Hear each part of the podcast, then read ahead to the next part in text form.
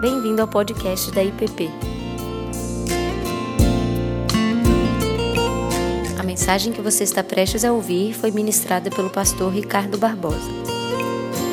Desde a Páscoa, nós estamos meditando sobre o que, que significa viver a vida cristã a partir da ressurreição. Qual é ou qual tem sido o efeito e as implicações da morte e da ressurreição de Jesus Cristo na forma como nós temos respondido ao chamado de Jesus para sermos seus discípulos hoje, no século 21, aqui em Brasília. Paulo, escrevendo aos Efésios, por exemplo, ele diz que nós estávamos mortos nos nossos delitos e pecados, mas ele nos deu vida juntamente em Cristo Jesus. E em Cristo Jesus, ele nos ressuscitou e nos fez assentar nos lugares celestiais. O que, que significa essa afirmação de Paulo para nós hoje? Ele nos ressuscitou, o verbo está no passado. Paulo não está dizendo ele um dia nos ressuscitará. Ele diz ele nos ressuscitou e nos fez assentar nos lugares celestiais em Cristo Jesus. Então, nós temos procurado olhar para a experiência da fé e do chamado para sermos discípulos à luz dessa realidade para dentro da qual nós somos convidados. E que ela precisa não só fazer sentido na nossa compreensão da fé, mas ela precisa se expressar de maneira bastante real, bastante verdadeira na nossa maneira de responder à fé em Jesus Cristo. Então, tudo o que nós temos falado até agora diz respeito à maneira como nós temos vivido ou devemos viver a partir dessa nova realidade que a Bíblia chama de uma nova criação, ou de uma nova humanidade, ou de um novo nascimento. Existem várias formas, e isso é o que nós temos feito aqui nesses últimos domingos, de olhar para compreender e interpretar essa realidade. São vários ângulos que nos ajudam a ver e perceber o chamado de Cristo. Todos eles são extremamente importantes, extremamente necessários, mas hoje eu gostaria de considerar com vocês mais uma passagem bíblica que eu também considero fundamental. Na verdade, eu gostaria que alguém na minha adolescência, talvez na minha juventude, tivesse me ajudado a entendê-la melhor, a compreender de maneira mais clara aquilo que Paulo está nos dizendo no final da carta aos Gálatas, no capítulo 5. E eu gostaria de convidá-los para acompanhar a leitura desse texto. Gálatas capítulo 5, a partir do verso 16. E aqueles que puderem, coloquem-se de pé para a leitura da palavra de Deus. Gálatas 5, 16 em diante. E depois nós leremos um, uma passagem curta da oração sacerdotal de Jesus. Gálatas 5,16, Paulo diz assim: Digo, porém, andai no espírito e jamais satisfareis a concupiscência da carne. Porque a carne milita contra o espírito, e o espírito contra a carne, porque são opostos entre si, para que não façais o que porventura seja do vosso querer. Mas se sois guiados pelo espírito, não estais sob a lei. Ora, as obras da carne são conhecidas e são prostituição, impureza, lascívia, idolatria, feitiçarias, inimizades, porfias, ciúmes, iras, discórdias, dissensões, facções, invejas, bebedices, glutonarias e coisas semelhantes a estas, a respeito das quais eu vos declaro, como já outrora vos preveni, que não herdarão o reino de Deus os que tais coisas praticam. Mas o fruto do Espírito é amor, alegria, paz, longanimidade, benignidade, bondade, fidelidade, mansidão, domínio próprio. Contra estas coisas não há lei. E os que são de Cristo Jesus crucificaram a carne com suas paixões e concupiscências. Se vivemos no Espírito, andemos também no Espírito. Não nos deixemos possuir de vanglória, provocando uns aos outros e tendo inveja uns dos outros. Volte agora à página da sua Bíblia, no Evangelho de João, capítulo 17. E nós vamos ler os versos 14 até o 19. João 17, 14 a 19. Jesus diz assim: Eu lhes tenho dado a tua palavra e o mundo os odiou porque eles não são do mundo, como também eu não sou. Não peço que os tires do mundo, e sim que os guardes do mal. Eles não são do mundo, como também eu não sou. Santifica-os na verdade, a tua palavra é a verdade. Assim como tu me enviaste ao mundo, também eu os enviei ao mundo. E a favor deles eu me santifico a mim mesmo, para que eles também sejam santificados na verdade. Deus bendito, te agradecemos pela tua palavra e permita, ó Deus, que possamos não só compreendê-la, mas que o teu Espírito nos ajude a viver a realidade para a qual ela nos convida. É o que te pedimos em nome de Jesus. Amém. Podem assentar.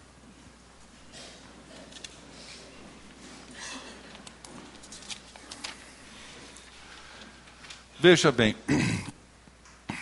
Paulo começa esse texto de Gálatas com um imperativo e uma promessa. Ele diz: andai no espírito, esse é um imperativo, e segue uma promessa.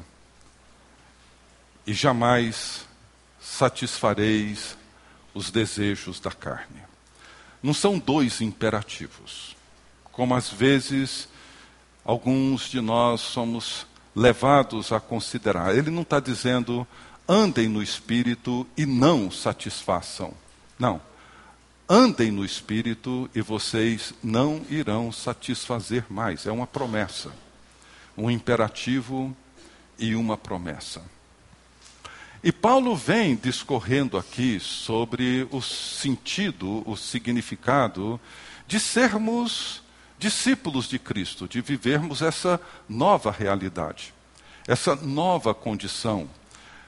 O que, que implica, ou qual é o significado de sermos uma nova criação, um novo homem ou uma nova mulher em Cristo Jesus? vivermos essa nova realidade. Isso é muito importante porque isso está no coração, no cerne da nossa experiência cristã. O grande problema que talvez, entre tantos outros que nós podemos encontrar aqui, quando Paulo descreve o que ele chama de obras da carne, é que nós temos a tendência, talvez por uma grande influência da nossa cultura, e isso certamente foi muito forte no tempo de Paulo, de que essas obras da carne seriam os nossos desejos primários, descreveriam os nossos impulsos naturais e primários. Todos nós temos esses desejos e desejos pela impureza ou a imoralidade sexual, nós temos desejos que reprimimos, que envolvem a inveja, que envolvem o ciúme, que envolvem a idolatria e a ira, o ódio, a mágoa reprimida dentro de nós. Nós temos essa tendência de pensar que esses desejos são os nossos desejos mais básicos, mais primários. E, num certo sentido, para muitos de nós, a vida cristã envolve uma luta para reprimir esses desejos e, de alguma forma, tentar superá-los para poder então viver e experimentar a vida da fé, mas a vida da fé seria quase que uma constante luta para manter esses desejos represados, reprimidos, bloqueados, para que pudéssemos então viver a vida que Deus espera de nós.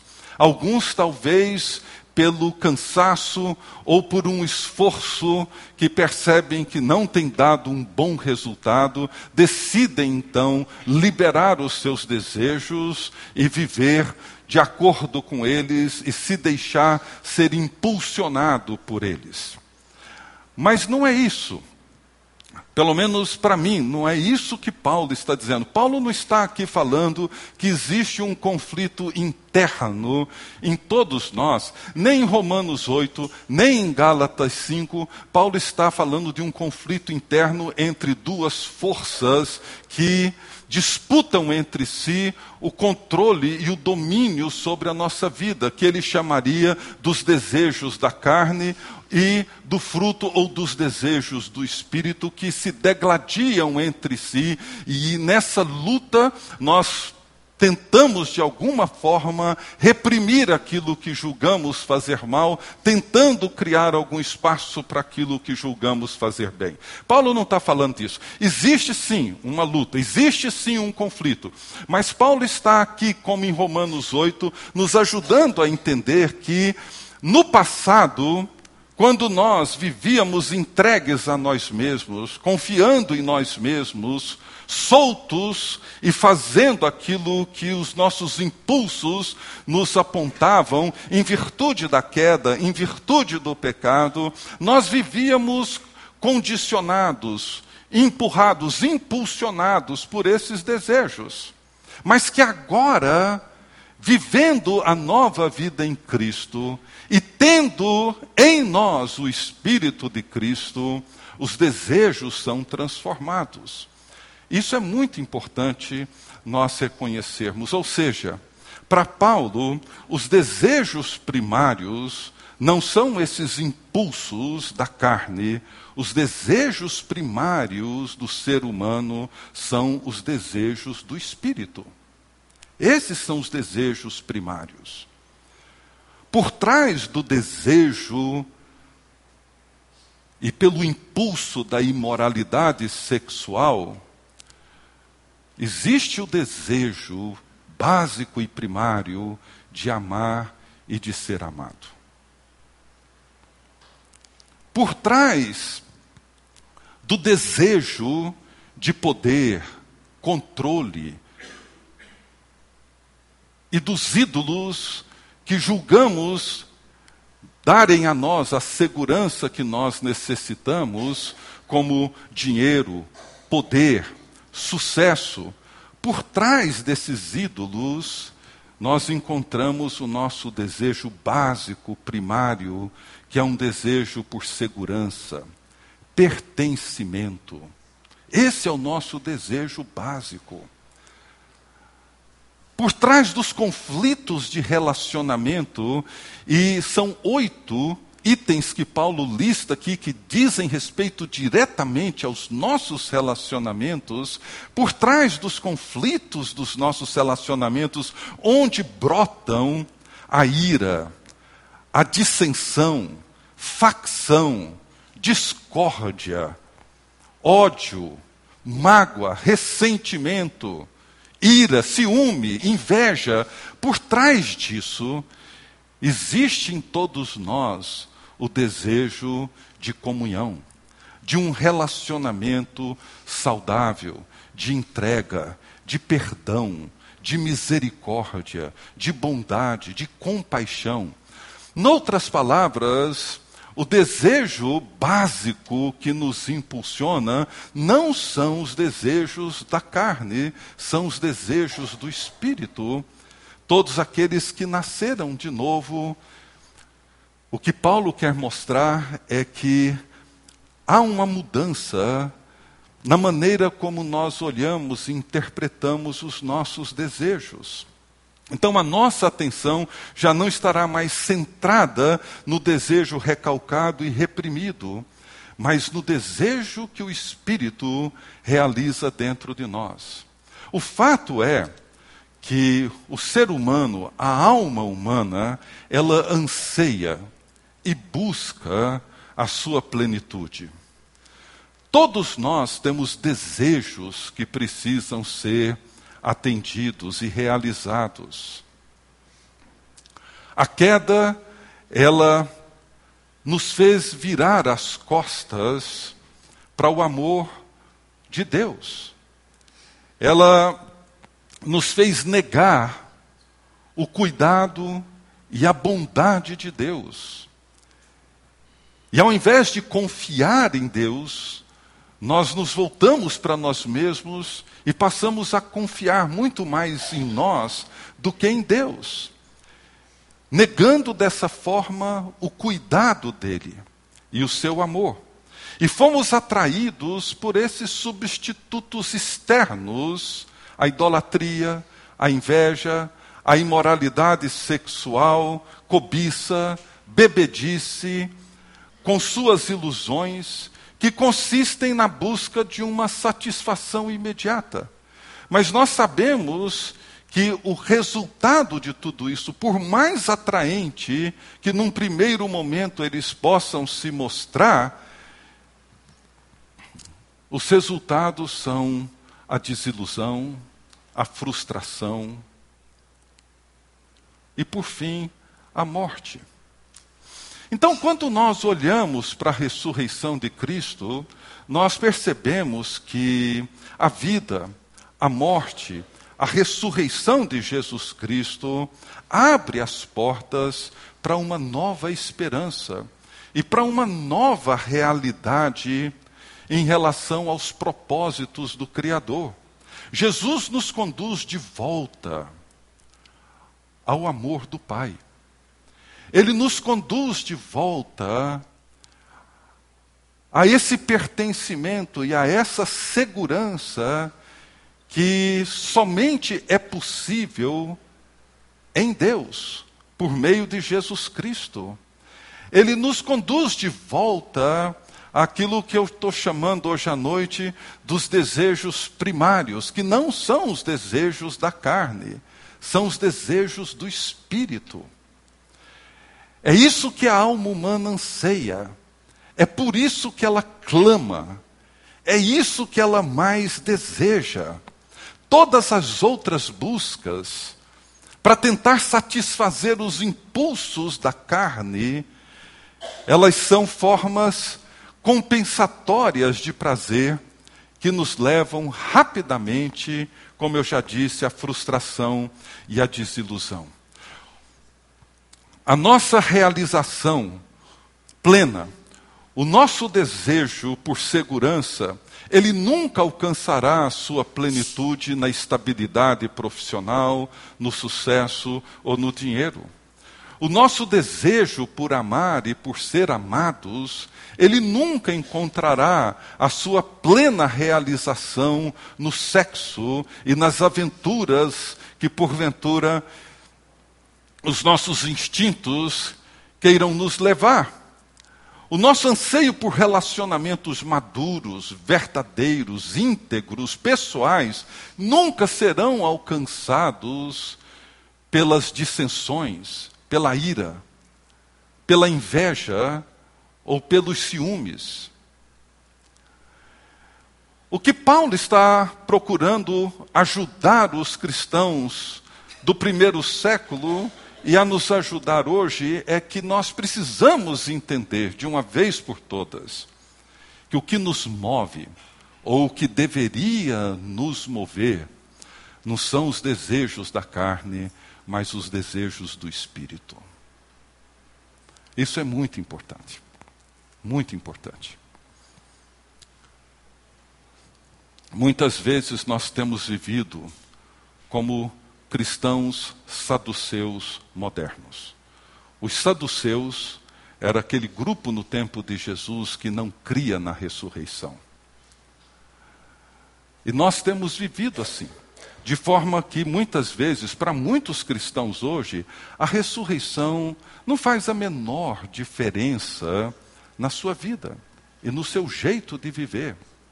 Continuam vivendo do mesmo jeito. O grande avivalista do século XVIII, reverendo Jonathan Edwards, ele diz que o mundo é movido pelos afetos ou pelos desejos. Se tirarmos os desejos da humanidade, ela permanecerá inerte, apática. As pessoas são movidas, seja pela cobiça, ganância, pelo desejo de poder, dominação, riqueza. O ser humano, ele se move pelos seus desejos. O que que nos move? O que que deveria nos mover? Nós que cremos em Jesus Cristo, cremos na sua morte na sua ressurreição. E aqui eu volto então para a oração sacerdotal de Jesus, o outro texto que nós lemos. E por duas vezes, nesse texto, Jesus diz assim: Eles não são do mundo, como também eu não sou. Duas vezes. Eles não são do mundo. O que, que Jesus quis dizer com essa afirmação? Como é que nós entendemos essa afirmação de Jesus, que nós não somos do mundo, estamos no mundo, participamos da vida desse mundo, mas nós não somos do mundo. O que Jesus está nos comunicando é que nós podemos afirmar que a extraordinária beleza do amor de Deus revelado em Jesus Cristo e é manifestado em nós pelo poder do Espírito Santo, nos realiza e nos liberta dessas compensações narcisistas dos desejos da carne que nos aprisiona num falso ser e nos envolve num novo mundo e numa nova criação de Deus. Uma das perdas que temos sofrido na nossa civilização e na nossa cultura hoje, eu tenho comentado isso ao longo da semana e tenho pensado nisso já há alguns meses, é a perda da transcendência. Nós temos vivido num mundo numa cultura e numa sociedade que é predominantemente pragmática, aquilo que existe é aquilo que funciona. Ela é imediatista, ela é consumista, ela é extremamente narcisista, autocentrada, e nós perdemos a perspectiva daquilo que é eterno, daquilo que vai para além de nós mesmos. Não é possível para nenhum de nós compreender essa afirmação de Jesus, eles não são do mundo, se nós não nos abrirmos para uma realidade que é muito maior do que a realidade limitada do mundo em que nós nos encontramos confinados nele.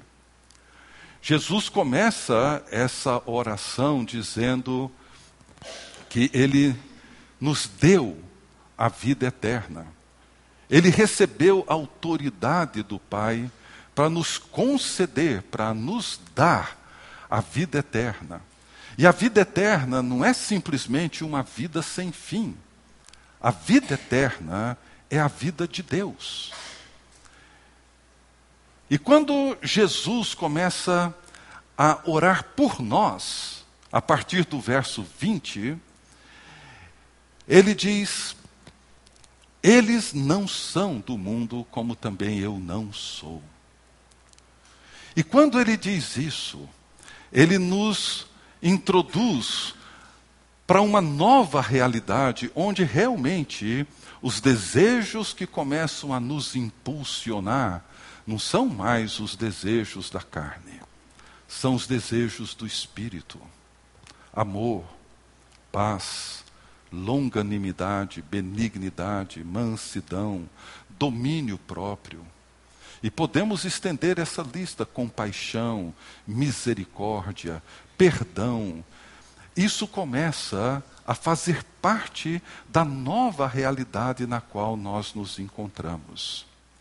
Então, eu queria pensar, concluindo essa meditação, que o que Paulo está nos mostrando aqui é que a vida no espírito, ela é totalmente incompatível com aquilo que ele chama da vida movida pelos desejos da carne.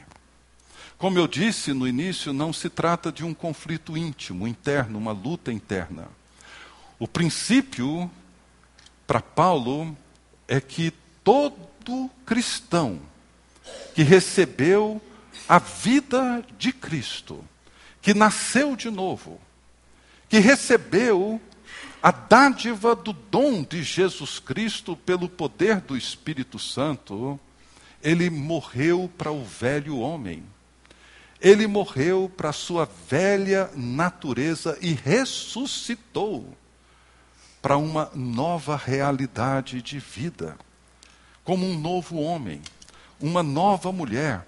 Por isso ele não se ajusta mais ao velho jeito de ser. Por isso ele não reconhece mais que os seus desejos primários são os desejos da carne, porque os seus desejos primários tornaram-se os desejos de Cristo. A reconciliação que experimentamos por meio de Cristo com Deus nos leva de volta a esses desejos primários, que são os desejos do espírito. E nós não mais, Paulo diz aqui, andamos de acordo com a carne, mas andamos agora de acordo com o Espírito. A nossa vida, ou os desejos da carne, eles pertencem ao passado. Mas isso não significa que nós não enfrentaremos lutas. O fato é que, por meio de Cristo e por meio da Sua ressurreição, o Espírito Santo nos abriu para compreender e experimentar o grande amor de Deus. E o amor de Deus foi derramado em grande profusão nos nossos corações, nos libertando desses desejos mesquinhos e autodestruidores e nos abrindo para compreender a grandeza, a magnitude, o poder libertador do amor de Deus revelado em Jesus Cristo. Quando esse amor é derramado nos nossos corações pelo Espírito Santo que em nós habita, abre-se diante de nós um novo mundo. É por isso que Paulo diz: eles não são do mundo.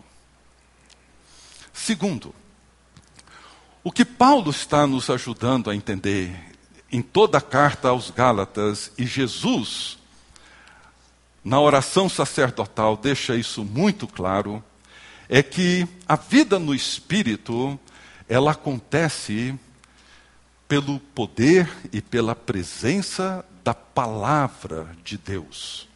Jesus diz assim: Eu lhes tenho dado a tua palavra, por isso eles não são do mundo. Não peço que os tires do mundo, e sim que os guardes do mal. Eles não são do mundo, como também eu não sou. Santifica-os na verdade. A tua palavra é a verdade. Como é que essa transformação vai acontecendo na vida de todos aqueles que creem em Jesus Cristo? Ela acontece na medida em que a nossa mente, o nosso coração, toda a nossa vida vai sendo envolvida, encharcada, transformada pela palavra de Deus. Essa palavra viva e vivificadora, ela entra em nós, habita em nós, habite ricamente em vós a palavra de Cristo. É isso que Paulo diz aos Colossenses. Ela vem e habita dentro de nós, ela faz a sua residência, a sua morada em nós, ela alarga os nossos corações e nós começamos a pensar, a ver, a interpretar a vida, os relacionamentos, a comunidade, o mundo, a cidade, o trabalho, tudo aquilo que nos envolve, nós começamos a interpretar isso a partir da palavra viva e vivificadora de Jesus Cristo. É isso que acontece. Eu lhes tenho dado a tua palavra. Santifica-os na verdade, a tua palavra é a verdade. Sem a palavra vivificadora, nós não vamos viver essa transcendência.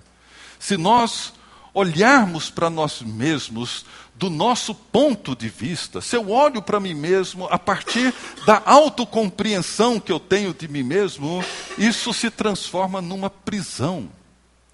Mas quando eu olho para mim mesmo, para o outro, para o mundo que eu vivo, a partir da perspectiva bíblica, da palavra que habita em mim, isso amplia os meus horizontes e vai produzindo em mim uma grandeza eterna da habitação de Deus.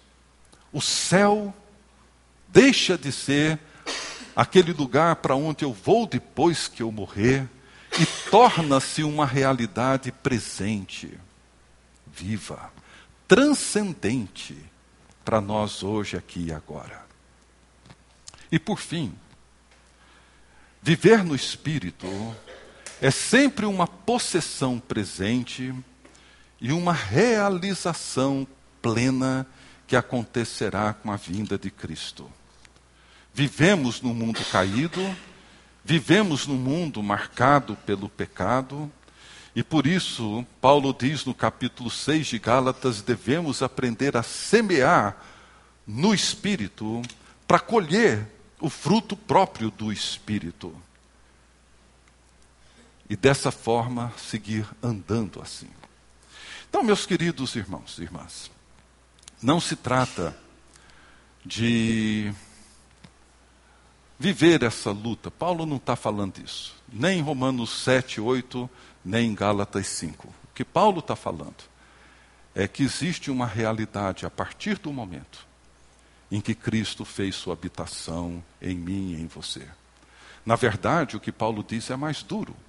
Ele diz: quem segue vivendo movido por esses instintos e por esses desejos da carne, ele diz que é possível que essa pessoa ainda não conheceu de verdade a Cristo, se toda a vida dela é movida assim.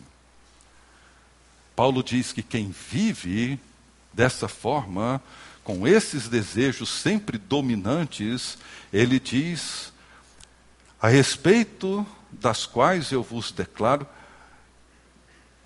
como já outrora vos preveni, que não herdarão o reino de Deus os que tais coisas praticam. A ressurreição de Jesus, ela nos leva a morrer para o velho homem e a ressurgir para uma nova realidade. Isso não acontece de uma vez, num passe mágico, não. É um longo processo, onde nós vamos sendo transformados pela renovação da nossa mente, pela presença da palavra vivificada pelo Espírito Santo, de tal forma que vamos aprendendo dia após dia a ter a mente de Cristo, a pensar como Cristo, a ter os desejos de Cristo e a viver em Cristo. Que Deus nos ajude a viver assim. Que Deus nos ajude a entender o poder da ressurreição e viver a partir dela pelo poder do Espírito Santo como nova criação de Deus. Amém? Eu queria terminar, eu pedi permissão, com uma oração. É uma oração de confissão e, ao mesmo tempo, uma oração de súplica. Que num encontro do Emaús, a Emília escreveu essa oração e eu pedi para ela permissão para fazer dela uma oração nossa, uma oração do povo de Deus. E eu queria terminar orando essa oração, que diz assim: Senhor, que privilégio estar incluída numa oração de intercessão feita por Jesus.